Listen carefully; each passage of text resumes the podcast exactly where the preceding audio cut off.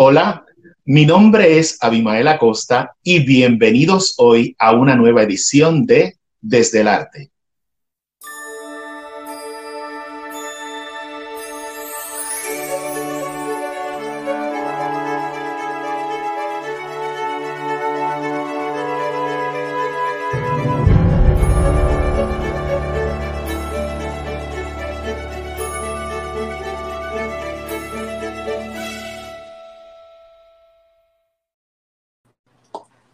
Yo hice mi sueño realidad. Este es solo el comienzo. Nuestro invitado de hoy es un gran artista puertorriqueño que ha logrado forjarse un nombre en uno de los más complicados renglones del arte y el entretenimiento, el drag performance. Hoy me siento feliz de tener con nosotros a Carlos Meléndez Lisboa artísticamente conocido como Madame la Queer. Carlos, ¿cómo estás? Hola, muy bien. ¿Y tú cómo estás, Abimael? Contentísimo de tenerte aquí con nosotros, Carlos. Feliz. Igualmente, igualmente. Mucho, mucho, mucho gusto volverte a ver después de tanto tiempo. Claro que sí. Carlos, gran parte del público conoce a Madame la Queer pero hoy yo quiero que la gente conozca al artista en el sentido completo de la palabra detrás de Madame. ¿Quién es Carlos Meléndez Lisboa? Cuéntanos un poquito. Carlos Meléndez Lisboa es un, niño que eh, creció en San Carolina, Puerto Rico. Eh, vengo de una, eh, de una, una, familia bajo presupuesto, hijo único, um, madre militar, padre músico. Um, so, eh, eh, eh, es una de esas situaciones en que ahora desde adulto uno puede ver que, los niños cuando nacen no vienen con un manual, ¿verdad? son cosas que pasan. Um, Carlos, Carlos creció a ser una persona muy autónoma durante su adolescencia. Yo, yo fui pretty much fui como quien dice mi propia persona por mucho tiempo. siempre fui un rebelde, aunque no era muy bueno demostrándolo, pero yo siempre fui rebelde a todo. y ahora mismo Carlos es, eh, Carlos está luchando para seguir sobreviviendo. ¿Cómo te puedo decir? yo soy, soy un idealista, soy un soñador, ah, soy soy, a mí me gusta, me gusta poder expresarme, pero Carlos no es muy bueno expresándose, pues por ende existe Madame. No sé si, si, me entiendes lo que te quiero decir. Sí, y, lo interesante de esta entrevista que el público va a poder disfrutar hoy con nosotros es que Carlos se va a ir transformando frente a nosotros en Madame. Ese es uno de los, de los puntos más interesantes de nuestra conversación durante el día de hoy, el que esta dualidad que existe, que nos la acaba de explicar él ahora mismo, ¿verdad? De que Carlos a veces no habla mucho, pero por eso existe esta, esta otra contraparte que es Madame. Madame va a ir no solo transformándose visualmente ante nuestros ojos, sino en personalidad también. Vamos a ir dejando a Carlos en el proceso y va a ir entrando Madame en el proceso. Así que tenemos que estar listos para esta entrevista tan interesante del día de hoy. Carlos, pero ahora que, que me entero que arte sí estaba dentro de tu familia cuando tenías a tu papá, sí, era músico. Sí, sí, inclusive va, va mucho más allá de mi papá, a, mi, a donde mi abuelo. a mi abuelo, el señor José Meléndez Contreras, un pintor eh, reconocido en Puerto Rico, en, las universidades de arte se estudia su trabajo, él, um, creó, estilos, eh, de, arte, los cuales nunca se habían visto nunca y por ende lo hicieron a él un pionero en, técnicas. Um, su arte ahora mismo está evaluada en mucho dinero uh, y él, él no está con nosotros, obviamente, él, falleció en, 1989, pero él le dejó el legado a mi papá. Mi papá, mi papá ha sido un músico desde, desde adolescente. Eh, papi estuvo, papi eh, compuso música, arregló música para Danny Rivera, Iris Chacón, Glenn Monroy. Y yo me crié, yo me crié en todo ese ambiente. Aparte, mi papá también era proyeccionista de cine.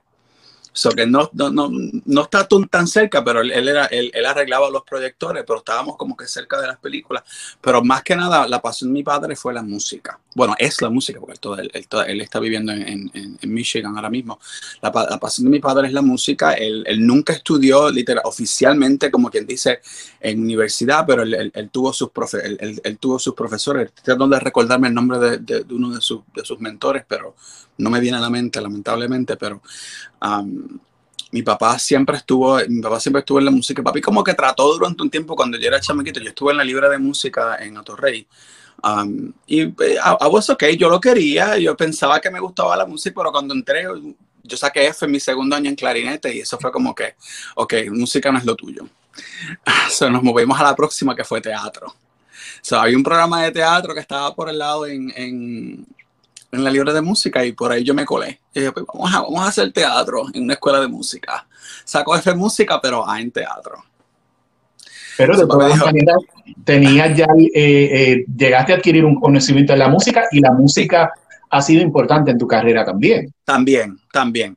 No del aspecto de, no, del aspecto de tocar un instrumento en vivo literalmente, pero el, tener el, entrenamiento auditivo de poder entender cómo los conteos van, de, poder apreciar y de reconocer qué instrumento es cada cual, todo eso, sí, eso, eso, eso, eso es algo que me llevé conmigo de la Escuela Libre de Música de, de mis dos, de mi año y medio eh, de, enseñanza eh, en esa escuela. Y cuando eras pequeñito, ¿qué soñabas que ibas a hacer en el futuro? Yo, un gran actor de cine. Yo quería ser un actor de cine. Yo quería estar en películas, quería estar en novelas, quería estar, quería, yo, personalmente yo soñaba con ser los villanos de la historia por alguna razón. Ese era como que mi, mi, mi, mi, fantasía. Cuando la mente le corría a uno, yo veía a los villanos de la historia, yo veía a Soraya Montenegro en Marela del Barrio, veía um, a Kim Basinger en Cruel World, sin número, y, y yo como que, wow, sería cool, you know ser el, el, el, villain of the story. You know, that thought has shifted. Ese, ese, ese, ese pensamiento ha cambiado, ¿verdad? Con el tiempo, pero um, por básicamente lo que me interesaba era la actuación. ¿Y por qué te interesaban los villanos? Los villanos, porque eh, lo, lo, I, thought, I, cuando yo veía los villanos, era como. It was, it was, it was like a, yo, yo veía el, el obviamente, yo siempre desde chiquito, mi papá siempre me enseñó a entender la diferencia entre lo que era ficción y lo que era realidad. So, el factor de que ellos, they were getting to play a villain, you know, doing certain shit, you know, and getting away with it, you know. It was, se veía como, se vio, it appealed to me, me, me apeló. Pero y, también el, el, factor de la música, porque yo también me, a mí me atraía mucho la música que les ponían de fondo a los villanos. yo a veces soñaba con simplemente caminar con esa música por la calle. me ponía los audífonos y yo caminaba. Yo ponía música de películas, Danny Elfman, y yo caminaba por la calle y yo me vivía, el, yo me, me iba en el viaje caminando yo pensando que era el, el, protagonista o el villano, porque tampoco, el, el, punto era actuación, realmente. Pero mis roles favoritos eran los roles fuertes, roles autoritativos. A lo mejor eso tuvo, eh, tuvo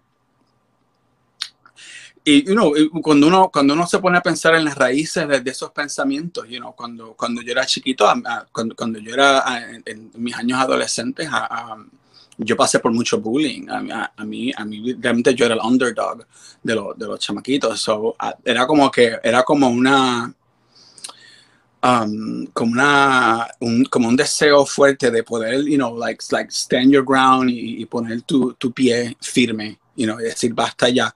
Y era como que, como que nadie jode con los villanos. So ese era como que el, el, el, el, el, el, el background mental que había de, de, de mi, dentro de mi lógica. You know, ¿Y ese bullying era por ser diferente?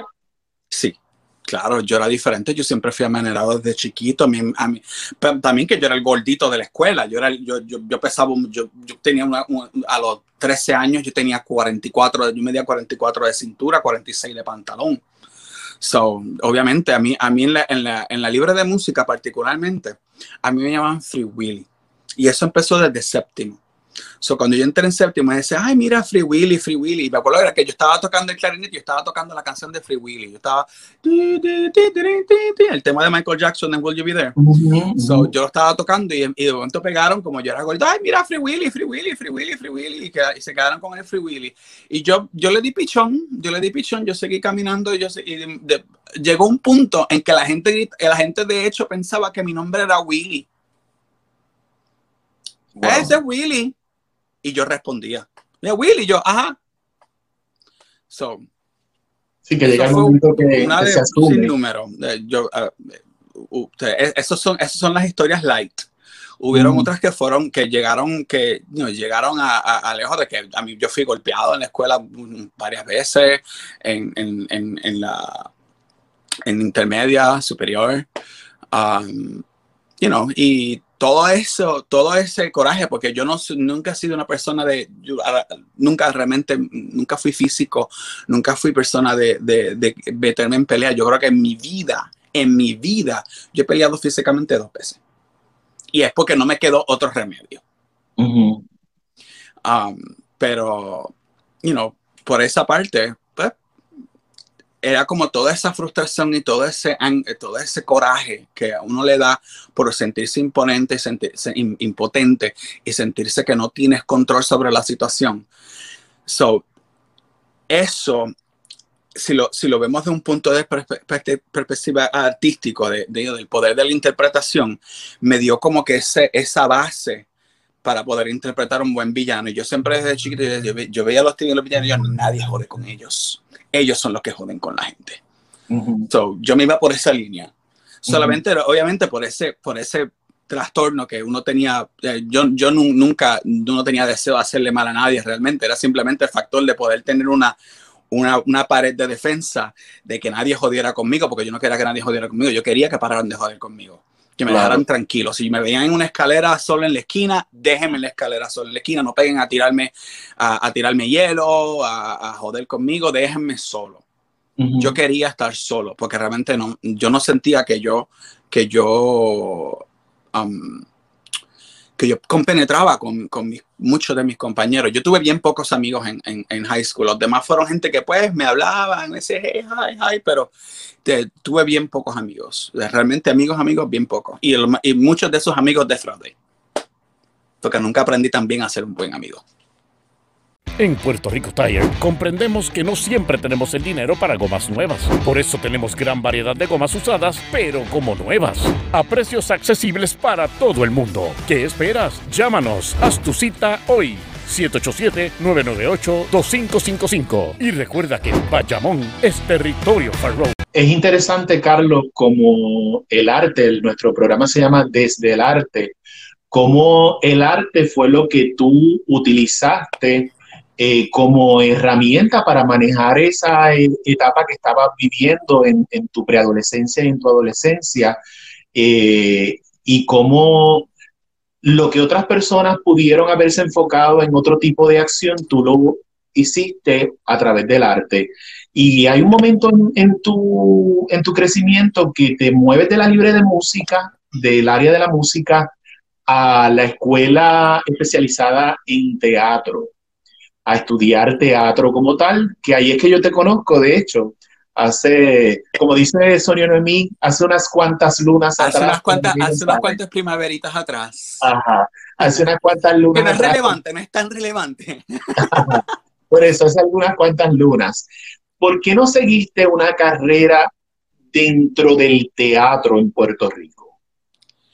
Ok, yo tra el, la carrera del teatro, para mí, yo la, yo la empecé, pero fue el, sueño se desmoronó rápido porque al, no es lo mismo uno, you know, tener el sueño de decir voy a hacer un teatrero brutal cuando uno enfrentarse al mundo, al mundo, al mundo real y no darse cuenta que es difícil ser teatrero, es difícil ser actor y no tiene cuentas que pagar, no tiene, no, tiene que hacer dinero. Y yo como, como joven, yo quería hacer dinero. Yo quiero hacer dinero rápido, yo no quiero esperar.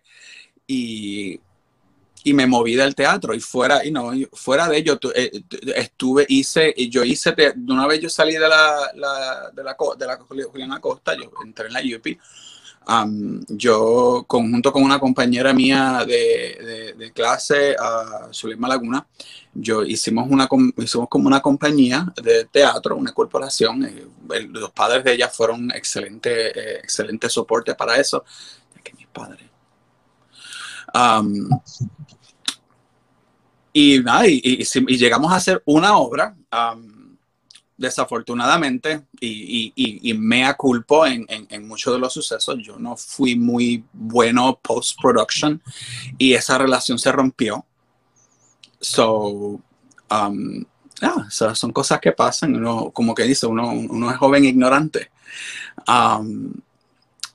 y, y nada, yo seguí otro rumbo. Ya yo había empezado el drag, ya yo, ya yo había visto el mundo de drag, lo había visto. Y ya yo como que yo, espérate, yo como que no voy a estar en el teatro, pero me conformo con, déjame, meter, déjame meterme al drag, a ver qué tal, lo voy a tratar una que otra vez, si no, yo sigo con otra cosa, ¿verdad? ¿Y cómo fue? ¿Cómo fue que, que decides empezar? Porque si te fijas, no estás tan lejos del teatro. No, no en lo absoluto. Pero yo no sabía eso, yo no sabía eso antes de meterme. Yo pensaba que eso era cuestión de vestirse de, vestirse de mujer, hacer una canción y ya. Yo me acuerdo que yo eso, lo hacía yo frente al espejo en mi casa cuando yo tenía 16 años escuchando el CD de Oye de Gloria Estefan. El CD de Gloria, el, que dice, oye, mi cuerpo tiene estanza. Ese. So, yo, yo, yo, me acuerdo que yo, yo, ponía, yo ponía ese CD y yo me, paraba frente al espejo y yo pegaba a hacer esa canción. Y yo cuando, cuando, yo veía, cuando yo veía las dragas, yo obviamente ignorantemente yo decía, ay, yo quiero estar ahí, yo voy a estar ahí. Y uno no, uno no sabe tampoco lo que, lo que el, el paquete que eso, porque como todo trabajo, todo ambiente tiene su carga. So, tampoco sin saber la carga que ve, yo dije, ese es el mundo que es, me voy a meter, voy a zumbarme allá de cabeza. So, hice mi primer show, um, eh, fue en, eh, en, el club uh, Eros, como se llamaba Eros. Eh, me acuerdo que el, día de mi primer show, el 5 de octubre del 2000. Me recuerdo porque el 5 de octubre es mi cumpleaños. So, técnicamente, Madame La Queer y Carlos tienen el mismo cumpleaños. Um, y me llenó, me gustó, me, me, me, me, como quien dice, pude sustituir la necesidad de hacer teatro con, con el drag, ya que con el drag básicamente soy yo quien lo controla. soy, soy yo el que, el, el, la única persona que está detrás de toda la función. So, para mí fue más fácil yo controlar, aprender a controlar yo mi, propio, mi propia disciplina a trabajar con otras personas, que fue la dificultad que tuve eh, previamente. No por las otras personas, por mí. Pero como quiera, tuve dificultad trabajando con otras personas. En el teatro, si lo comparamos con el, espectáculo de, de drag, tienes el elemento del maquillaje, tienes el elemento del vestuario, hay elementos de coreografía, hay escenarios, elementos de escenografía, todo, un montón de elementos que son comunes al teatro. Y tienes el público en vivo, que es lo mismo que, tienes en el teatro. La diferencia es que el público del teatro está completamente cautivo, porque lo tienes allí sentado eh, y la actividad que fueron a, hacer a ese lugar es saber la, la puesta en escena. En cambio, cuando se trabaja en discotecas o clubes nocturnos, como fue tu comienzo, ese público no está cautivo. ¿Cuán difícil es eso? Bien difícil. Cuéntanos. Recuerda que estamos hablando, estamos hablando con, you eh, particularmente no todo el mundo que va al, club tiene deseos de ver el show, que no, no todo el mundo va por eso, y no otras, hay cada quien, you know, como dice la canción de Sweet Dreams, everybody's looking for something. Todo el mundo está buscando algo. Está, que, está el que está buscando ver el show porque le gusta el show, está el que está buscando, you know, tener sus truquitos, discreción. Está el que lo que está buscando es simplemente bailar y olvidarse de todo, no le importa más nada, etcétera, etcétera. O sea, yo puedo seguir aquí diciéndote, pero cada quien nos busca uh, diferente. Mi, mi, reto fue, mi reto era de yo tengo, yo cuando yo salgo al escenario, yo necesito demandar esa atención de todo el mundo, indiferentemente de a lo que tú fueras, era demandar la atención de todo el mundo. Y, you know, pretty much es, buscar qué, cómo hacerlo. Y, y um, you know, y yo lo encontré a través de mis selecciones musicales. No fueron a través de mi luz, porque yo nunca fui la más bonita. Yo nunca fui la, yo nunca fui la bella, yo nunca fui la, yo nunca fui la que pasaba por mujer, jamás al contrario. Yo cuando empecé a maquillarme, yo empecé a maquillarme con cray, pues era casi crayola, era maquillaje de embuste. yo me maquillé con maquillajes baratos que yo compraba de, otra, yo, ok, esos son otros 20 pesos, pero yo que yo buscaba en Walmart, en Walmart, no en Walgreens, en um, donde fuera. Y nada, yo, yo llegaba con mi bolsa de, de amigos al, al, al, club, me sentaba en una esquina y yo pegaba a ponerme maquillaje sin saber ni dónde iba, ni cómo hacerlo, ni sin ninguna preparación. Yo simplemente me ponía maquillaje. Eso era todo lo que yo hacía. Me acuerdo que eh, eh, eh Divine fue host para uno de, para, para, para, para, muchos de los shows en los cuales yo comencé. Ya me dio, ella me ayudó a darme mucha plataforma cuando yo era nueva. Um, y me recuerdo que una de las cosas que ella dijo antes de presentarme en el show, dice, olvídense del cuerpo, olvídense del maquillaje, olvídense del pelo, mírenle la boca. Eh, estuviste hablándonos de que al principio te maquillabas con lo que aparecía, hasta con crayola, dijiste. Pero lo que hemos visto el desarrollo de tu carrera, nos damos cuenta de que Madame la Queer eh, es bastante sofisticada en imagen. Hay una imagen bien clara, bien identificable, un estilo. Y eso no sale de la nada. ¿Cómo fue ese proceso tuyo de ir creando y definiendo esa imagen externa y visual de Madame Lacouille? Wow. Uh, esa, esa, esa, pregunta, esa, esa, pregunta a mí me toma muchos años poder contestármela yo mismo. Um, pero yo creo que yo creo que yo te lo puedo definir porque yo siempre he sido, yo siempre he sido el, el tipo de, de, de estudiante que yo a lo mejor no, no tomo nota, yo no, no, no, no escribo mucho, pero yo uh, I pay attention, yo uh, pongo atención y soy, y absorbo mucho, mucho, mucho, mucho. Um, so yo entiendo que mi estilo de drag, el que es hoy en día, es una mezcla de muchas dragas puertorriqueñas que están y que no están tan bien. Um, y eh, ha, sido como que yo, yo literalmente, yo agarra, yo he, tomado detalles que me gustan de cada una y los he incorporado y los he mezclado para yo hacer mi propia sopa, como quien dice. So, um, yo cuando yo comencé, yo no tenía particularmente ningún estilo, yo tenía una, yo, yo, tenía una botas gruesas las cuales yo chapaleaba, eh, me metía cantazos al piso. Eh, yo hacía, yo sé cualquier, cualquier, yo era caótica, siempre, yo, yo creo que yo siempre he sido, yo creo que eso es algo que siempre ha existido en mi vida, el, el, caos. Eh, siempre cuando yo estoy en un show, pantallas se me caen, el, pelo se me mueve para atrás, yo siempre he tenido un, ah, siempre he habido algo caótico sobre mi estilo, pero es un caótico que yo he, he dejado que salga, pero lo, pero lo, lo, lo como quien dice, lo sé que va a estar ahí y, y creo que y lo, lo, he, lo, he, convertido en parte de mi, de mi performance, en parte de mi, de mi presentación. So, el, el, el, estilo caótico que originalmente no fue, no fue eh, a propósito. Esa ha sido la, la, única, la cosa que nació de mí. Lo demás que sigue alrededor de Madame han sido estilos, uh, ademanes, gestos, um, expresiones faciales de otros transformistas que los cuales en algún momento eh, fueron mis mentores. Um, los cuales yo los he traído a mi nueva, a, mi nueva proyección de Madame la Queer. Discúlpame, mi, ya que yo hablo inglés todos los días, um, el español mío uh, se, me, se, me, está poniendo un poquito choppy, como que es un poquito eh, lento.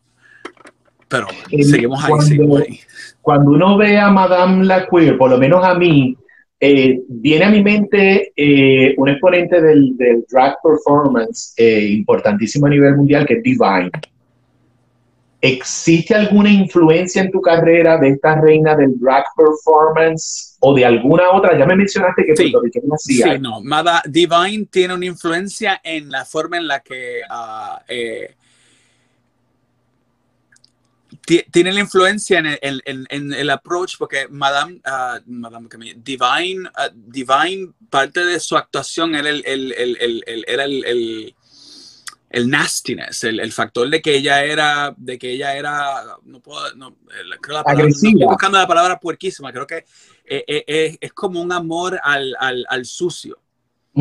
Es como, uh, como sucio, es como que un estilo sucio.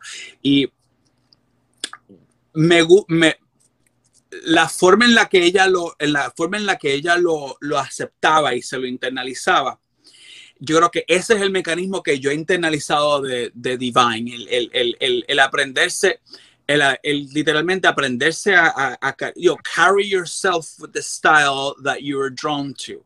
So ella, pretty much, ella hizo lo que le nació y eso es lo que yo siento que yo he internalizado a Divine. Ella, Divine hizo lo que ella le nació a hacer, indiferentemente de lo que la gente tuviera que decir. Ella fue única en su estilo, ella fue única en su clase. Um, y nadie, y, completamente, porque yo no, yo no hago las cosas que yo, yo no, yo, yo no iría por una casa lambiendo toda una casa completa. Y eso es algo que yo no haría. Yo soy muy tiquismiqui para eso. Pero puedo pretender que lo hago. ¿Me entiendes? ¿Me, entiendes? Es la imagen, la imagen que quiere proyectar. Ella, ella fue un poquito, ella, ella, se sumergió un poquitito más en las aguas, pero yo, me, yo, yo estoy un poquito más en el arriba, pero, pero me gusta ese, ese caos, esa, esa dinámica inusual, ese shock value, como se le llama en inglés, me gusta. So, eso yo lo, lo, he, lo he podido sacar de, de lo que ha sido Divine. Y es interesante también porque tú nos empezaste a narrar que cuando niño el sueño tuyo era desarrollar una carrera en el cine y cuando vemos la carrera de Divine y la atamos a su relación profesional con John Waters, desarrolló una carrera importante dentro de un género y un estilo dentro del cine.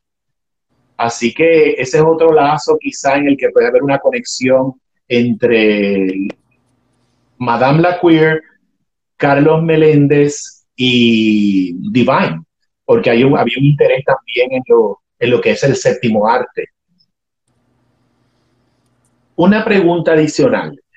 ¿Cómo te ha servido tu entrenamiento teatral en el trabajo? El entrenamiento. Ha sido todo. Mi entrenamiento teatral ha sido absolutamente todo. De yo no haber tenido mi entrenamiento teatral, yo no hubiese podido cautivar esa, esos, esas audiencias que las cuales yo pude captivar en mis primeros años de, de, de Madame la Queer. nunca me hubiera dicho, nunca me hubiera, nunca me hubieran dicho de lip singing. Um, yo tenía, y, este es un recuerdo que lo tengo bien, bien, bien empreñado en mi memoria de la Escuela José Julián Acosta, um, particularmente de los profesores uh, Aitza Santiago, um, Efraín Rosa, y era que siempre uno tiene que articular sus palabras, y aunque realmente cuando uno está haciendo show, cuando uno está haciendo drag, uno no está hablando, pero no tiene que articular como quiera, porque se tiene que, tengo que hacer la ilusión de que estoy hablando.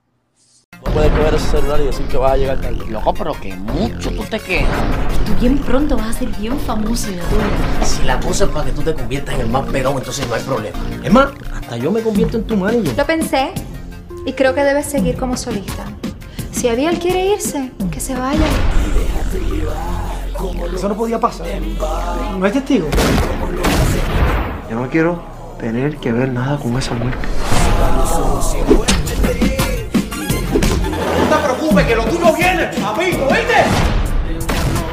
Muerte en el paraíso. Una de las cosas más importantes y complicadas, y lo estamos viendo aquí nosotros ahora contigo, del drag performance es el maquillaje. ¿Cómo aprendiste a hacerlo? El maquillaje fue, ha sido una larga, una lar- eh, eh, igual como mi estilo, igual como mi estilo, porque yo, eh, yo no, no, yo no tuve a alguien desde el momento uno que me dijo, mira, an- antes de que tú empieces a hacer show, esto es así, esto es así, tienes que hacerlo así, tienes que hacerlo asado. A mí nunca nadie me dijo eso. Yo me, yo, yo cuando dije que yo iba a hacer show, mucha gente se rió. Ah, déjala que se viva. No se rió, nadie, no, a- nadie se molestó, nadie realmente dijo, me voy a tomar mi tiempo para sentarme a explicarme a este, este, este, este muchachito perdido qué es lo que tiene que hacer o qué es lo que debería hacer o, o, o, o- aconsejarlo a cuál sería su... you know, a, mí, a, mí, a mí me dejaron que yo siguiera y yo, y yo realmente no le presté ninguna atención a eso, porque yo lo que me enfoqué, ok, so nadie me enseña, yo aprendo. Yo me metí a los camerinos a, a, a ver todos los shows, pero antes del show yo me metí al camerino, yo tenía que mirar cómo se hacen los maquillajes, you know, eh, muchas de ellas realmente no, no eran muy amantes de que yo me metiera al camerino. Me, me botaron 80 mil veces del camerino a cada rato. Decían, nada, salte, salte, salte, salte. Y ok, cool. Pero yo la, la semana que viene volví otra vez y me metí. Fui como quien dice bien persistente, pero yo me aseguraba de yo aprender. Um, y yo aprendí un poquito, un chispitico. Um, eventualmente, eh, desarrollé la destreza de hacer mixes en computadora. So, a través de esa destreza fue que llegué a la, entonces fue, ahí fue que mm, agarré la atención de muchas, porque en Puerto Rico para ese tiempo no había mucha gente que hiciera mixeo. So, y las dragas querían hacer su mixeo porque los mejores shows de ellas eran cuando hacían mixeo. So, A través de eso um, uh, pude hacer amistad con la que eventualmente se convirtió en mi lo que se llama mi drag mother. No realmente fue mi drag drag mother. O sea ella no me, ella no le dio una ella no le dio una ella no le dio vida a mi personaje. Ella yo le había dado vida a mi personaje pero ella me adoptó me tomó me tomó dentro de su manto me dijo mira te voy a enseñar a mi manera porque ella me enseñó a su manera todo fue a su manera pero me enseñó y, me, y me, me, dio como que los toques finales y el resto los aprendí yo, you know, mirando por ahí, um, viendo videos y practicando, porque la, yo creo que lo que a mí más me pulió en el maquillaje fue la práctica. El, a diferencia de, por ejemplo, el, el, ballet o el cine o la actuación como tal o diferentes disciplinas del arte, hay escuelas donde la gente las estudia eh, tú vas a, al departamento de drama, vas a la de música. Pero recuerda que yo no tenía dinero para hacer eso. Yo era bien claro. de, demasiado bajo presupuesto. Eh, al minuto que yo decía que yo quería estudiar algo, era como que, ok, ¿cuánto va a costar?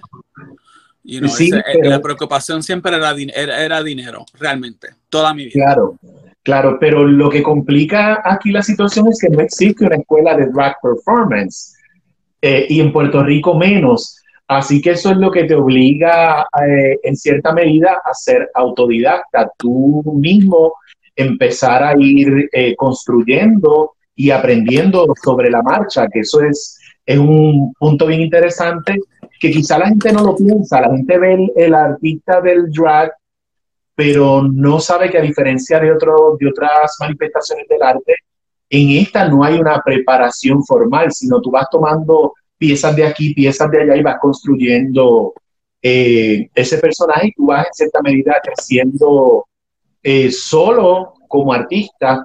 Hablaste del Drag Mother. ¿Puedes explicarnos un poquito sobre eso?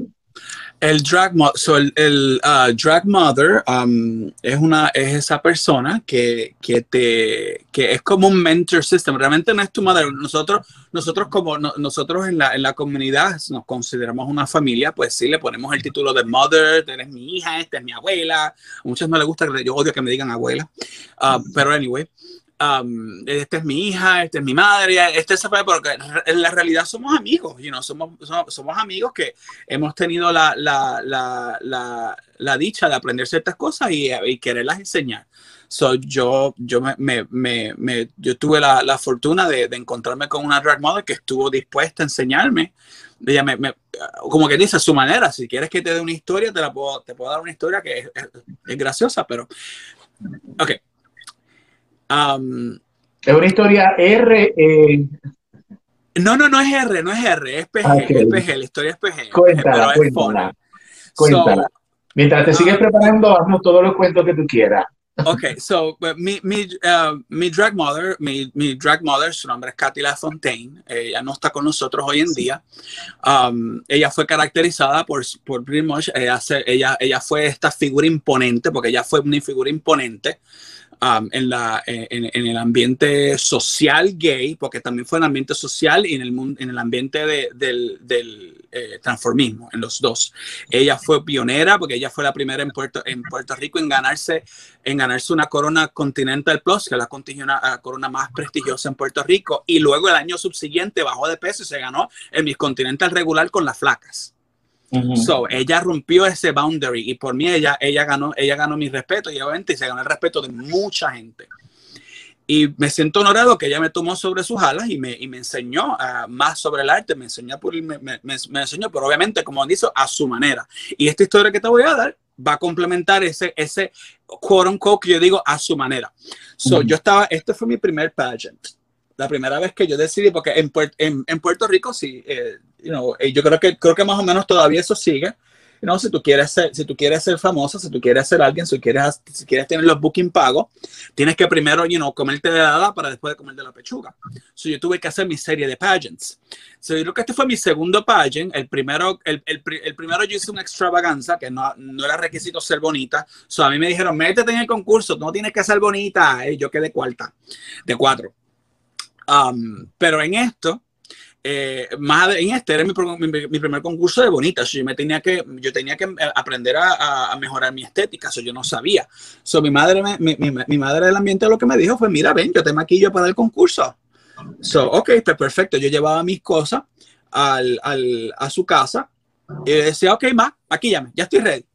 So, ya me maquillaba, me acuerdo que me maquillo para las primeras, me maquillo las primeras tres noches, son cuatro noches en total. La cuarta noche yo llegué a la casa de ella, esa noche en particular la casa estaba llena, llena, todo el mundo estaba ahí, todo el mundo, eran como 20 personas en la casa, ella era la host porque a ella le encantaba tener sus house parties, a ella le gustaba tener visita, ella, le, ella, ella, ella, ella, ella era bien social.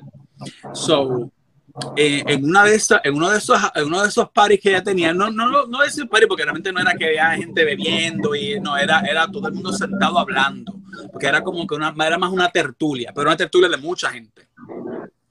So, yo entraba y yo decía, mira, vaya, llegué, te iba a maquillarte. Me decía, ok, uh, tú sabes borrarte la ceja, ¿verdad? Yo, yo, sí, sí, sí. Pues dale, bórratela, dale me deja saber cuando termine. Yo, ¿qué? Fui, me borré la ceja y llegué y salgo otra vez. Y, y, y, y, estamos hablando de que esto es enfrente a todo el mundo. Uh -huh. Ok, so yo salgo nuevamente y le digo, hola, um, ya, ya, ya terminé de borrar la ceja, ya estoy ready. Me dice, ok, ¿sabes ponerte la base del polvo? Yo, sí, sí, sí, dale, ponte la base del polvo. Yo, ok, dale. So llego, voy, voy para el cuarto de ella, me pongo la base del polvo, salgo a la sala otra vez. Pues ya, ya estoy ready. Me dice, ok, ya te pusiste la base del polvo, dale, maquillate. Y yo, um, ¿qué? Dale, maquillate. Y yo, bueno, pero tú, no, no, no, no, no, maquillate, tú no quieres ser bonita, ¿verdad? Tú no quieres hacer vestirte de mujer, vaya a maquillarse. Y ahí yo me quedé como que en shock, porque ella simplemente me puso, me, me, ella agarró como, you know, como cuando, cuando los pajaritos quieren volar, que eh, eh, los, los tiran por el precipicio, uh -huh. o vuela o te muere. Uh -huh. so, básicamente eso fue lo que hizo conmigo. Y yo me acuerdo que yo llegué, yo me metí al cuarto allá y yo me miro al espejo y yo, yo las cejas no me salían, lo que, lo que, una cosa virolda. Y yo pego a llorar frente al espejo porque esa era la noche, era la noche del concurso, era la noche final del concurso. Uh -huh. Obviamente uno quiere, uno quiere terminar ese concurso con una buena impresión. So, yo estaba preocupada por esa impresión. Yo quería hacer una buena impresión, aunque no ganara.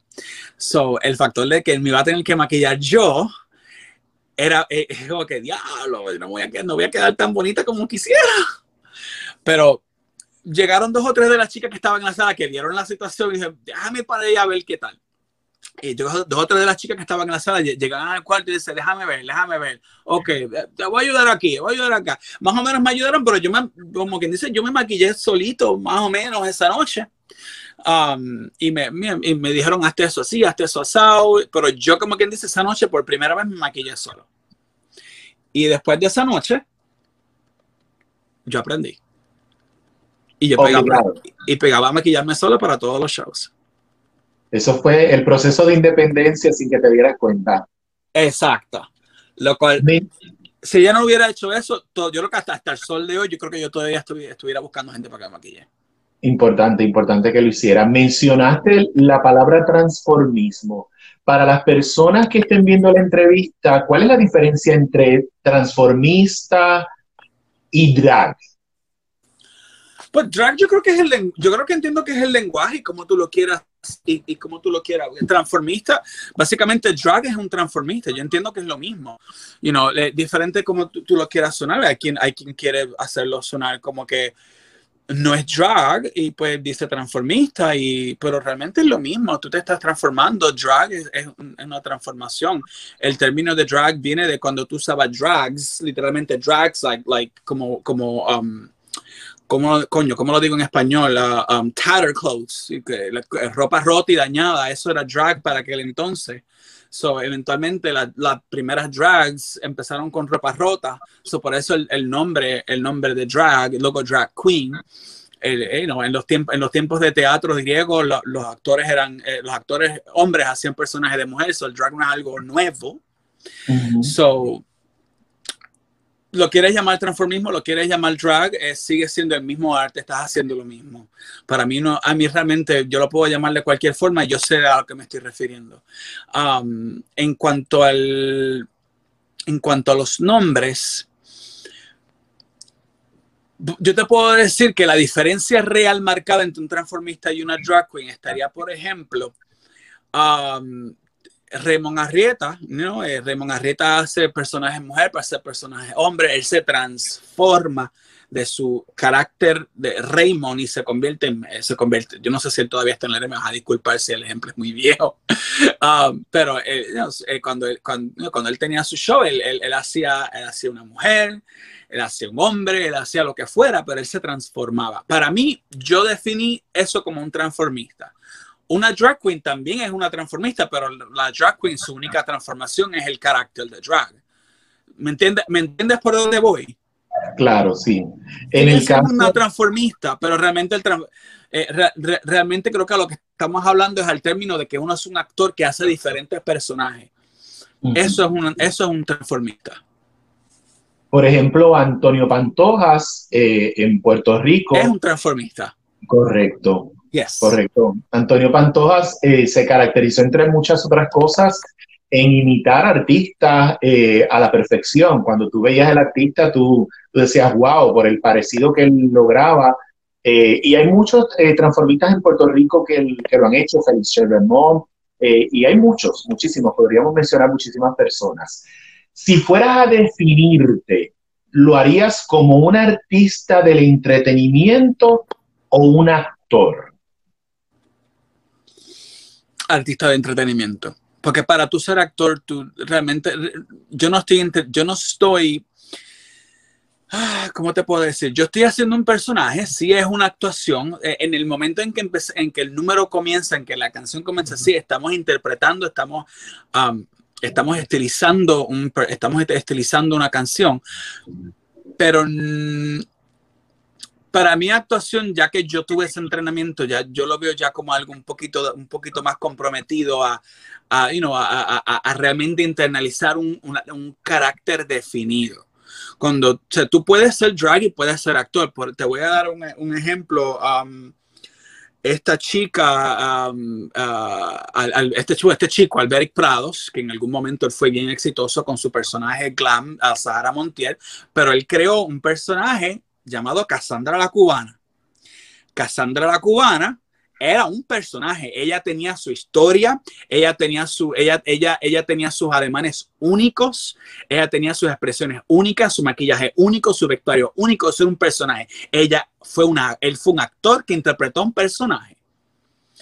cuando uno está en stage y uno hace, y uno, y uno, y uno, hace, uno está haciendo una canción, uno está haciendo un hablado, lo que sea, uno está haciendo ese personaje, uno está haciendo ese personaje al momento, pero realmente, realmente, por lo menos en mi experiencia, yo improviso todas mis actuaciones. Yo no me preparo, yo no me preparo en un sentido como lo haría un actor a un personaje, a lo que a, a, como lo haría una draga a una, una drag una canción. Yo lo que tengo que hacer es escuchar la canción y la interpreto como yo la sienta, porque es más como es más el, el feeling del momento en como yo lo, lo proyecto. You know, por ejemplo, Cassandra o alguien que es, un, que es un actor que agarra un personaje y, tiene que empaparse en información, en background, crearle una historia, crearle, you know, eh, que hacer, hacer, ya eso, ya eso es un trabajo un poquito más, ya eso, yo, a eso, para mí eso ya cualifica más como actuación que lo que es una interpretación drag itself. El, eh, el, drag itself eh, se, se, lo podemos calificar como actuación, sí, porque estás actuando, pero no, está, no existe esa preparación previa a, lo, a como cuando tú estás haciendo un personaje definido, tú estás interpretando, darte un ejemplo que tú conozcas, como en Los Invisibles, que eh, teníamos el personaje de Lito, que era un, un, un, niño huérfano, o sea, que tienes que hacer cosas que hace un niño huérfano, ademanes que hace un niño huérfano.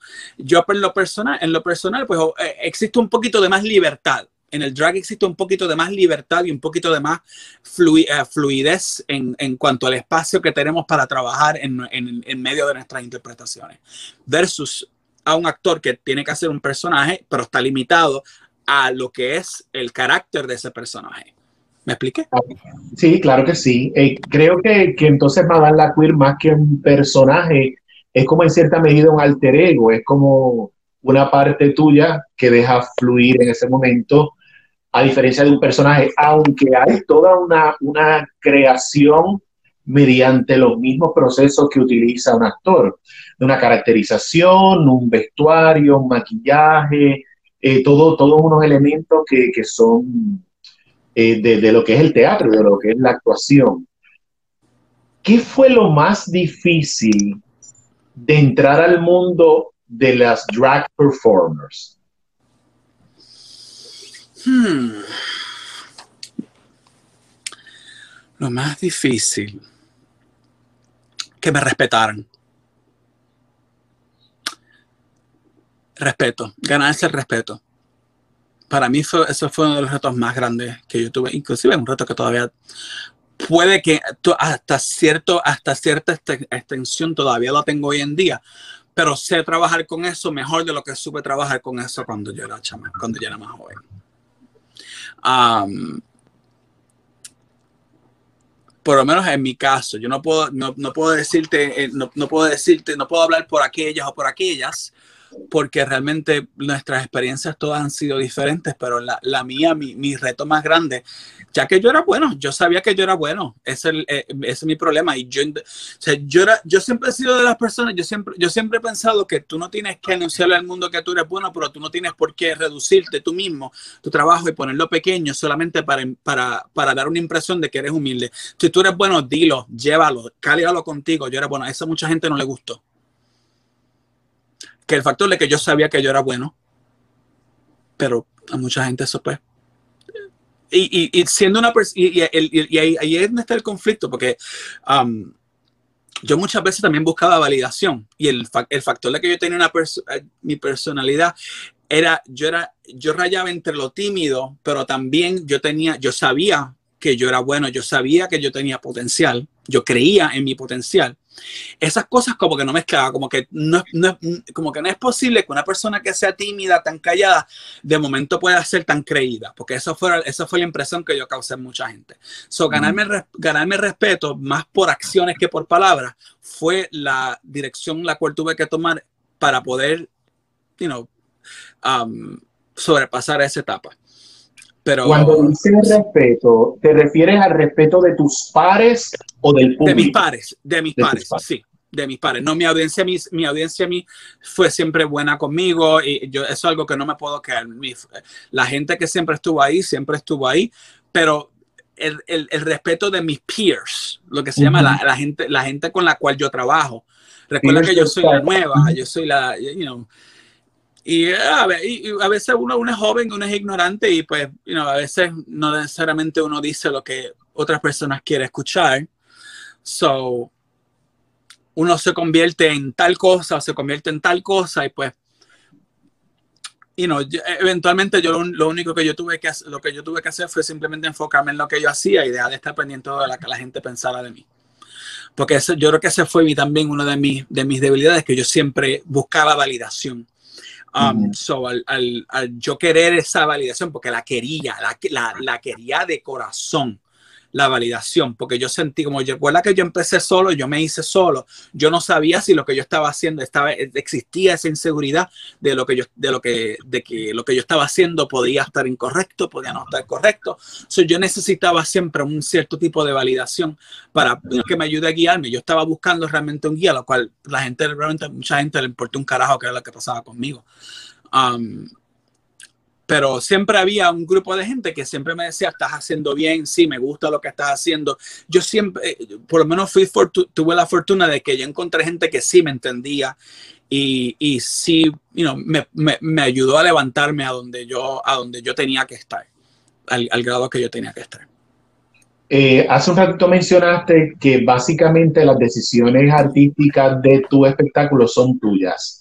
Eh, todo, eh, la, todo, hasta la música. Todo, música, yo, con, yo hago toda mi música, yo decido qué es lo que me voy a poner, qué es lo que voy a, cómo me voy a maquillar. Sí, todo ha sido, todo siempre ha sido toda mi decisión. Eso es el, el one man show, como llamamos. Uh, one, one, one woman show. One woman show, one woman show. En un momento de tu vida llega una oportunidad sumamente importante. Yo creo que es eh, dentro del mundo del drag performance internacional, eh, lo que muchas eh, drag queens sueñan, que es el RuPaul Drag Race. ¿Cómo será esto? Wow, um, eso se da. Um, bueno, yo siempre quise, yo, yo sabía en algún momento, yo, yo sabía en algún momento de que mi futuro de drag, mi futuro artístico no estaba en Puerto Rico. Yo creo que eso, hay, hay, eso yo creo que yo lo averigüé ya en mi, entre mis años número 6 y número 7, cuando ya yo empecé a viajar, que yo empecé a, a, conocer el mundo, porque yo antes de Drag Race yo viajaba, o sea, yo a mí me conocían en, en ciertos lugares, a mí me conocieron antes de Drag Race. Eh, años, entre esos años luego llega Drag Race, ¿verdad? Eh, llega el primer season de Drag Race y you know, oficialmente, yo no sabía nada hasta que uh, la, la draga más querendona de Puerto Rico, la más popular, la más perra de todas, Nina Flowers, anuncia su, su, su, deseo de participación y, y hay un website en el cual había que votar por quién tú quieres ver en el show, y ahora, y ahora, y ahora. Eso estuvo corriendo como por seis meses antes de que el show tan siquiera lo empezaran a grabar. Eso lo hicieron para poder crearle el hype, para que la, la gente supiera qué es lo que era. Mandaban a la gente a votar, y ahora, y ahora, y ahora. So, hicieron una muy, muy buena estrategia de mercadeo y, en, en, y entre esas yo me acuerdo yo estaba viendo yo esto sería excelente y me gustaría hacerlo también porque Nina Flower tiene que ser la única. Yo quiero entrar también. Yo quise hacerlo. Y desde el primer season, yo no audicioné directamente en el primer season. Yo por lo menos puse mi profile en la página, como que quería, pero a mí no me dejaban porque yo era de Puerto Rico. Este, creo que Nina Flowers se puso, ya Nina Flowers se había mudado a, a Denver, so esa fue su entrada, ya pude entrar porque ella vivía en Denver, pero yo no podía entrar porque yo vivía en Puerto Rico, pero yo puse mi página ahí, yo puse, mira, yo quiero estar aquí, aunque no me dejaban hacer un profile como auditioning, me pude hacer otro profile y por lo menos puse mi cara. Ya para el segundo season lo abrieron para Puerto Rico y ahí yo dije, pues mira, voy a empezar. Y yo, yo, yo desde que yo vi el primer season, yo quería, yo quería entrar a porque eso eh, alineaba con los planes de yo poder ser más móvil, poder eh, hacer show en diferentes estados, um, you know, llevar mi arte a, a, a, todo el mundo, a donde fuera. Porque eso es algo que a mí me, yo estaba siempre bien orgulloso de lo que yo hacía, siempre fui bien orgulloso sobre cómo yo me presentaba. So, yo quería poder llevar ese arte a donde fuera, hasta la luna si me dejaban. ¿Qué oportunidades te trajo haber sido parte de tan importante show? Um, me trajo esa oportunidad que yo quería, hacer show donde fuera. Eh, a través del show yo eh, literalmente he, hecho, he, trabajado en, en, todos los Estados Unidos. Recientemente fui, eh, fui a, United Kingdom en, en febrero. So, es como que para mí eso fue como uno de mis mayores sueños hecho realidad, poder llevar mi arte, mi personaje a, fuera de, del Estados Unidos a un nivel mundial. A mí me conocen en todo el mundo. La, mucha gente sabe quién soy yo. Y eso es algo que para mí es, es, como que para mí es, ok, mission accomplished, you did it. Eso era lo que quería. A lo mejor no lo hice en la escala en la que, en la que, en la escala grande en la cual lo visualicé, pero se me dio y me siento agradecido, me siento bien, bien agradecido por esa oportunidad. Fue mucho trabajo, mucho trabajo, pero se hizo. ¿Y tú sabes a qué nos lleva eso? A la frase del principio. Yo hice mis sueños realidad esto es solo el comienzo. Cuando comenzamos la entrevista, eh, estábamos hablando precisamente de esa frase y no todo el mundo llega a Londres a, hacer espectáculos como lo hiciste tú. ¿Cómo fue esa experiencia allá con un público que quizá la idea que tenemos es que es un público muy distante y muy frío? Fíjate, yo no percibí eso en lo absoluto. No, cuéntanos de tu experiencia. Oh, mi experiencia fue espectacular. Fue, yo me sentí de vuelta a, a mis tiempos de teatro, porque mi último show en Londres fue un eh, fue un, en un club que es un teatro. Y el yo estar parado solo en ese escenario y ver ese mar de gente, esas cabezas mirando hacia arriba, gritando, aplaudiendo.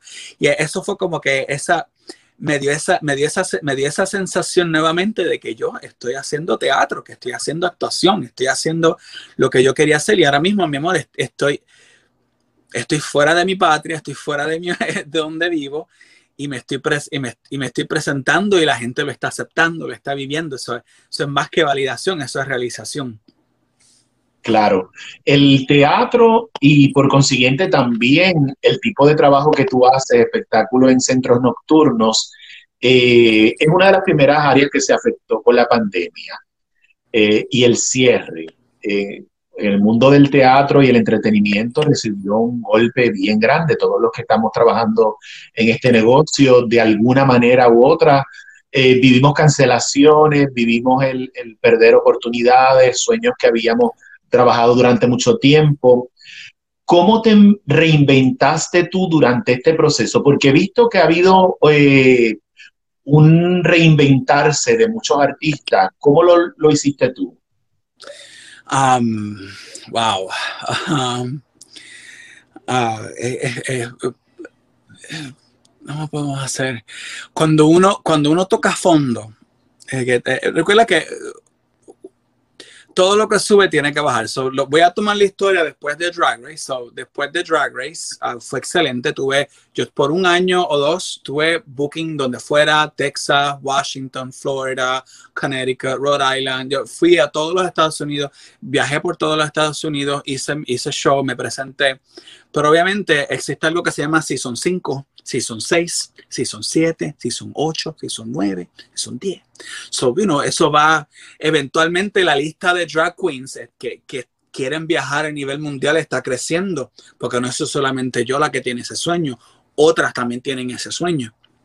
So, a lo mejor otras también han tenido buenísima ejecución, buenísima participación en estos programas que obviamente um, las, las convierte a ellas en, como quien dice, las pone, las pone un poquito más primeras en fila. So, lo que te quiero decir es que en algún momento mi tiempo tenía que pasar. Mi tiempo de Drag Race tenía que pasar y, y, pasó. So, eventualmente yo me encontré viviendo, me mudé a California, algo que yo de no llegué a hacer por Drag Race, yo no, nunca hubiese obtenido. Um, me encuentro, en- me encuentro viviendo en California, me encuentro trabajando un, un- un- trabajo dia- diario y a mí no, no estuvo tan mal. Yo estuve, estuve trabajando para CBS eh, como beauty consultant, eh, persona, eh, yo, re- haciendo recomenda- recomendaciones de maquillaje porque te- necesitaba algo, ya que me- yo, yo era nuevo en California para yo poder you know, eh, establecer una base, ya que al, menos aquí, cuando yo me mudé a California, aquí también existen las políticas de drag. So, eh, cuando te dije ahorita lo del respeto, te dije que todavía estoy struggling un poquito con eso. A eso a lo que me refiero, que cuando yo me mudé a California, a mí no me quisieron, porque en California, si tú quieres, tú puedes ser drag queen full time. Tú puedes trabajar full, full time. Pero cuando yo me mudé originalmente aquí, ese no fue el caso. So, yo me tuve que buscar un trabajo diario, un trabajo regular. Um, para poder, you know, sobresalir. So, eventualmente, eventualmente, el fac- me sent- pasaron ya como cinco o seis años. Yo estuve haciendo, eh, eh, estuve haciendo mi trabajo de aire, yo me puse bracers, yo cambié mucho, eh, me- eh, hice, hice muchos cambios. Hubo muchos cambios en mi vida durante ese tiempo que estuve así. Pues es- eso es lo que yo, yo- lo que yo en mi propia mente le llamo la bendición de Drag Race, que la bendición que Drag Race me dio. Drag Race me dio esa oportunidad de yo poder elevarme, eh, eh, relocalizarme, eh, tener la oportunidad de ser más conocido, pero también me dio la oportunidad de, de, de yo poder, you know, poder realizar, por ejemplo, una, de las cosas que hice, para darte un ejemplo, yo me, eh, dice, me puse braces, um, you know, algo que yo necesitaba para, you know, eh, eh, cosas, cosas que tenían que ver con autoestima, yo recibí terapia, porque también yo llegué de Puerto Rico, yo llegué bien roto, lo que se le llama en inglés broken, cuando, Ujú. cuando, cuando el alma de una persona está rota. Eso fue algo que yo me traje con, fue, es un paquete que yo, yo traje muchos paquetes conmigo de Puerto Rico. So, yo tuve que trabajar internamente con mucho, mucho, mucho trabajo interno conmigo aquí cuando yo mudé a California. So, yo entendí que poner mi drug en, en bajarle el volumen un poquito a la intensidad del drag mío era lo que yo necesitaba hacer, enfocarme en, en, en, en, en simplemente en sola- sola- sola- solidarizar una base para mí um, y retocar con esas raíces que yo había perdido. So, eso básicamente eso fue lo que hice y lo logré. Ah, eh, eh, recibí terapia por, much- por muchos años. Ah, no, no tuve la mejor niñez, so necesitaba terapia. Um, eh, mi- mi- mi- mi- mis padres, eh, yo tuve desconexión por- con ellos por mucho tiempo. So, una de las cosas que yo quería era poder traerme a mi madre para acá a vivir conmigo en California, lo cual logré hace un año. Um, y, y luego entonces a ver qué, es- qué es lo próximo de- en mi vida. Y, y ahora que ahora venimos al COVID, venimos al tiempo del COVID, yo me encontraba en una posición en la cual yo estaba odiando mi trabajo, mi trabajo diario, ya yo estaba, eh, yo estaba deprimida, estaba agobiada, tenía ansiedad. Era, eh, hubo muchas situaciones eh, um, que, que se dieron en- en- mientras yo estuve trabajando allí que realmente me, me, hicieron, me hicieron querer reafirmar mi posición y mi postura sobre qué era lo que yo quería hacer.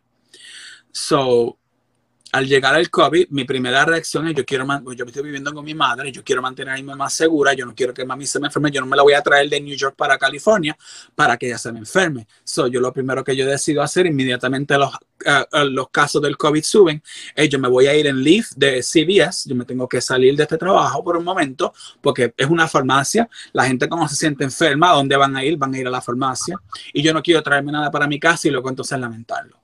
Esa fue una decisión que yo tomé desde el momento uno de que, la- eh, de que, de que, esto, de, que, de que esto salió y la cual no me arrepiento para nada porque de- a raíz de esa decisión me encontré con mucho tiempo de sobre en mi casa. Tuve mucho tiempo para jugar videojuegos, tuve mucho tiempo para... Yo, yo me, me, me, me inundé mucho más en esa depresión que yo, en ese, ese paquete que yo traje conmigo de Puerto Rico, recuerda que eso es psicológico, eso se controla, pero realmente eso no se va. Um, me inundé un poco más en lo que era la depresión y llegó un momento en que yo, en, que ya yo me sentía rodeado porque todo para mí fue presión, todo, eh, eh, eh, eh, mi, mi, mi convivencia, mi, la- las situaciones en las cuales, de situaciones en las cuales me, expuse, um, me, lle- me llevaron, un- me llevaron un- a, un, a un- me empujaron a un punto un, un poquito oscuro. Um, y me recuerdo que un día yo tuve, yo, yo estaba en mi carro, esta, esta es otra historia, esta- yo estaba en mi carro y, y- y yo no quería entrar a mi casa. Yo acababa de salir de mi trabajo y yo no quería entrar a mi casa. Yo estaba en mi casa, yo no quiero entrar a mi casa, yo no quiero entrar a mi casa, yo no quiero ir para el trabajo, yo no quiero hacer nada, yo me quiero quedar aquí. Y ahí mismo que ahí yo, ahí yo me desplomo y yo ya inmediatamente yo, eh, mis pensamientos fueron bien negativos. Am, no me siento orgulloso para nada, pero ah, la palabra suicidio pasó por mi mente en algún momento, no lo puedo negar, no, humano, y no me siento orgulloso porque eso no es la solución para nada. Am, pero sí, ah, pasó por mi mente porque yo me sentía, me sentía estancado, me sentía rodeado. no, yo no, no, no sentía que... Y no, el, el COVID también afectó, afectó a mucha gente. El factor de que yo no podía ver a nadie, yo estaba, cada quien estaba en lockdown. um, you know, eh, afe- es, es- un momento psicológico bien fuerte en mi vida. Y, eh, a a- a- lo cual es una, es una experiencia que todo el mundo está pasando. Yo estoy seguro que mucha gente pasó, lo más seguro, inclusive por momentos peores. Pero únicamente yo puedo hablar de mí. Y en mi experiencia, um, mi reacción inmediata es voy a llamar a mi terapista. Llamé a mi terapista eh, por teléfono y tuve una conversación con ella de por tre- casi 30 minutos. Y en los últimos minutos ella me dice, mira, hazte esto. Primero que nada, tienes que hacer ejercicio. tú, tienes que salir de la calle, eh, por lo menos vete a un parque, distánciate, ha- haz ejercicio, siéntate, medita. Lo que yo necesito es que tú medites y tú pienses. You know, pon- ponte en contacto contigo mismo, con tu sueño. Eh, mírate, si tienes, que, si tienes que regresar años, eh, años y años, regrésalo y hazlo y, y agarra esa esencia que, que te definió, que te impulsó y retómala. Y eso fue lo que hice. Yo, eh, luego después de eso, pues yo um, empecé a- meditar regularmente. Todo esto durante el tiempo del COVID. A meditar regularmente, me desconecté porque la política me tenía en depresión. Esto de la política a mí, me, a mí literalmente me tenía brincando. Estos pasados cuatro años políticamente para mí han sido una pesadilla, que estoy loco porque se acabe. So, eh, tenemos, tenemos todas las situaciones que están corriendo y yo literalmente yo decido desconectarme de, de- la política porque si te das cuenta yo fui bien político, yo estuve, eh, yo fui bien político por un tiempo, todos los días, a todas horas, a cada siete minutos, yo posteaba algo político, político, político, político, político, político y de momento paré. Y tuve que parar porque ya estamos hablando de mi salud mental y, y si yo no tengo salud mental ahora, yo no voy a poder, no, no voy a tener ningún tipo de fuerza para luchar por nada en el futuro. So, yo tengo que trabajar en mí.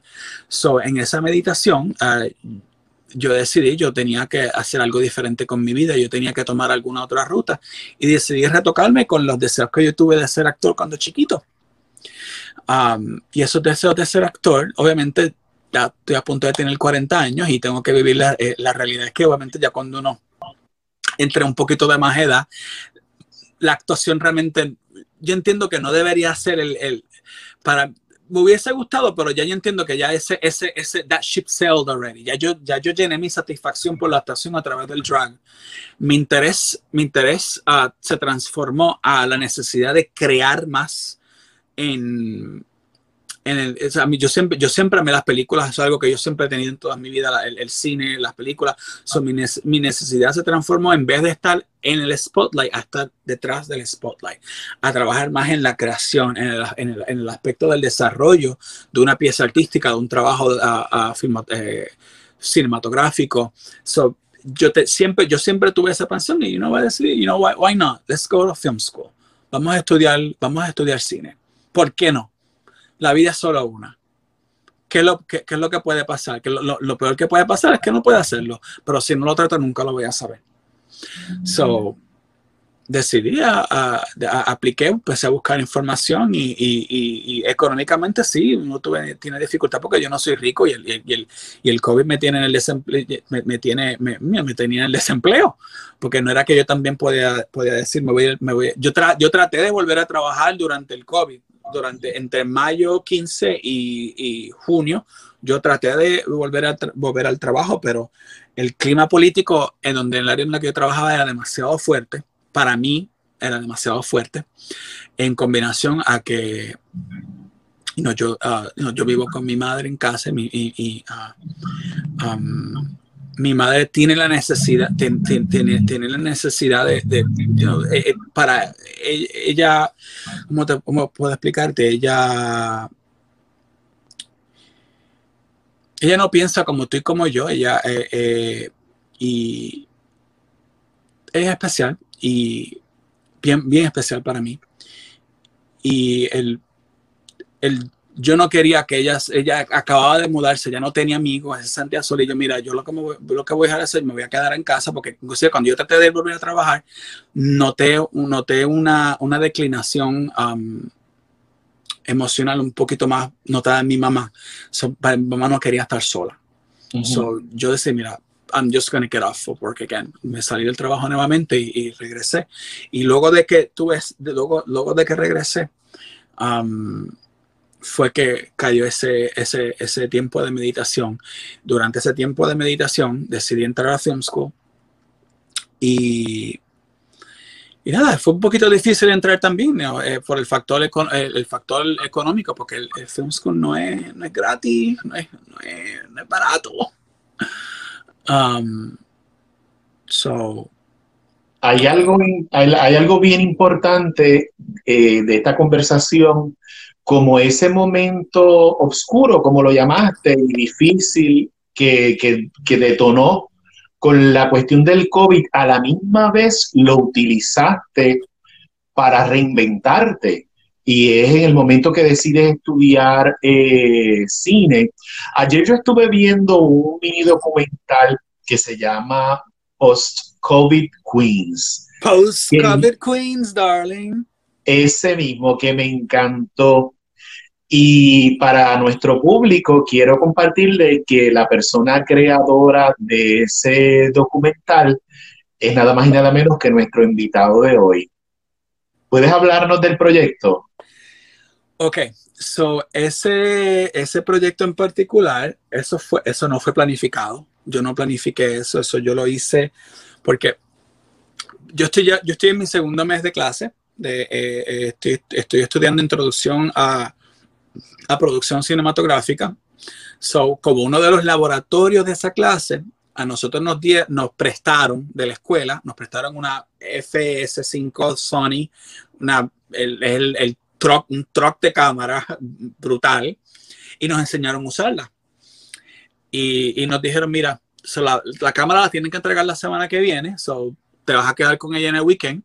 Si en algún momento deciden que quieren salir, experimentar, jugar con ella, siéntanse en libertad. Y eso fue lo que yo hice. Inmediatamente pensé, ¿por qué no me voy y me, me grabo un show?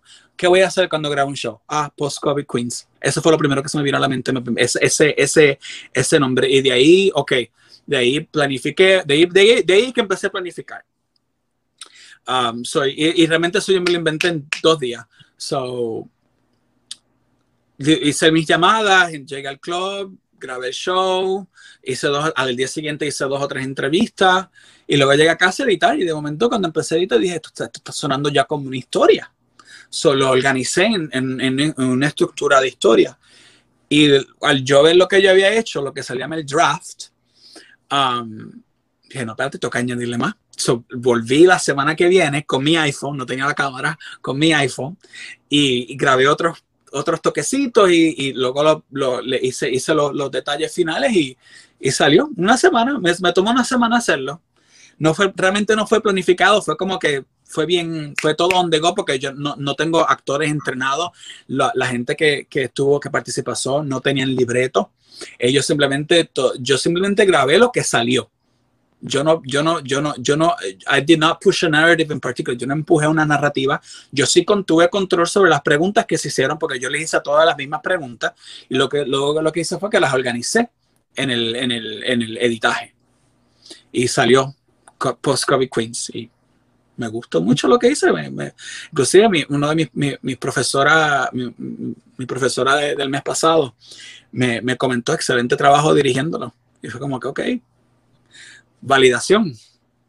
Claro. Y es un trabajo que no solo es, es un trabajo que está bien realizado, sino que es un trabajo muy pertinente en este momento. Sobre todo eso fue una de las cosas que, que me llamó mucho la atención, la pertinencia de lo que estás haciendo, eh, no solo por la cuestión del COVID, sino porque nos crea la conciencia de este sector del mundo del entretenimiento que el COVID lo, lo- le dio un golpe enorme.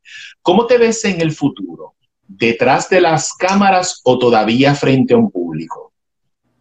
No, en un, en un futuro, futuro, yo no me veo, yo realmente, realmente a mí me gusta el drag demasiado como para yo decirte ahora, como para yo poner una fecha de expiración en este momento. No puedo, no, no, no, no le puedo poner una fecha de expiración porque no la veo. Pero yo me veo haciendo drag para siempre, pero me gusta también la idea de tenerle, de, de- de- de poder crear contenido porque el factor de que yo haya sido drag por todo este tiempo eh, me, me da ese empuje. O sea, de no llegar a ser por drag, yo no tendría esto. So, yo, cuando yo decidí meterme al film yo decía, yo no quiero hacer nada el cual yo tenga que aprender desde cero, desde cero completamente. Yo sí estoy aprendiendo film desde cero, pero yo sé, yo entiendo otros aspectos del arte. So, yo me traigo todo eso conmigo y es algo que me quiero traer conmigo a esta nueva experiencia. Lo quiero, lo quiero integrar todo junto. Um, so, yo entiendo que hay, hay mucha necesidad de contenido LGBT. Entiendo que el, el- mundo todavía necesita evolucionar un poquito en cuanto a métodos de pensamiento. So, yo entiendo que uno de los métodos más efectivos de influencia es el cine. So, el, el poder, el, poder, el, poder, el poder expresar una historia con un mensaje y un propósito que esté claro visualmente y auditivamente, um, yo creo que son las cosas que es lo más que me atrajo. Y yo me veo, yo me veo en el futuro siendo un pionero en el- bueno, realmente un pionero porque ya lo han hecho realmente, me- pero me siento, me, me, me, veo me veo rompiendo barreras como siempre lo he hecho en toda mi vida y algo que quiero seguir haciendo. Me veo me veo siendo bueno en lo que hago porque algo que yo siempre he sabido es que yo cuando digo que cuando, cuando yo me pongo mi corazón a lo que yo quiero hacer, yo soy bueno en lo que hago. Y me veo, me veo, siendo, me veo siendo muy buen cinematógrafo. eh, no sé, particularmente todavía estoy en el, en el desarrollo del estudio de qué es lo que voy a hacer. Yo estoy, estoy como que entre en cinematografía, dirección, editaje. Yo, te- yo el factor de que yo hice mixeos por muchos años me entrenó mi oído, so soy buenísimo en el editaje. Um, y eh, eh, creo que, vamos a ver, me, me estoy echando un poquito de más aire de lo que debería, pero si yo no me lo hago, nadie lo va a hacer por mí. Pero me sien- siento que, siento que voy en buen camino. Y en cuanto al, en cuanto al drag, como te digo, mi amor, la, la cara bonita no va a durar para siempre. So, yo, necesi- nece- yo necesito tener yo necesito tener una base firme porque eventualmente esa cara bonita se va a tener que retirar del spotlight, pero yo sigo viviendo. So, pero realmente la misión del- de, la, de, de la draga, que fue simplemente hacer, que fue hacer un statement, que fue, you know, que querer, porque yo siempre, como te digo, yo siempre he tenido un carácter rebelde, aunque nunca lo demostraba, siempre tuve un carácter rebelde. Y yo todo lo cuestionaba, inclusive a la, la- yo cuestioné todo, la forma en la que la gente pensaba, la forma en la que la gente hablaba, lo que la gente decía, todo.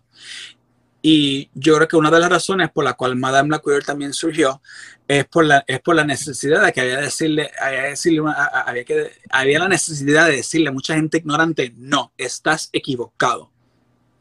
So, creo que si yo me puedo llevar esa misión, ese statement, me lo puedo llevar a mi proyecto nuevo, yo entiendo que ya entonces ya el, el, el, el, drag eventualmente para, ah, vendría siendo otro layer más que suelto para entonces ser esta otra forma, esta, esta otra figura, la cual me estoy preparando ahora mismo.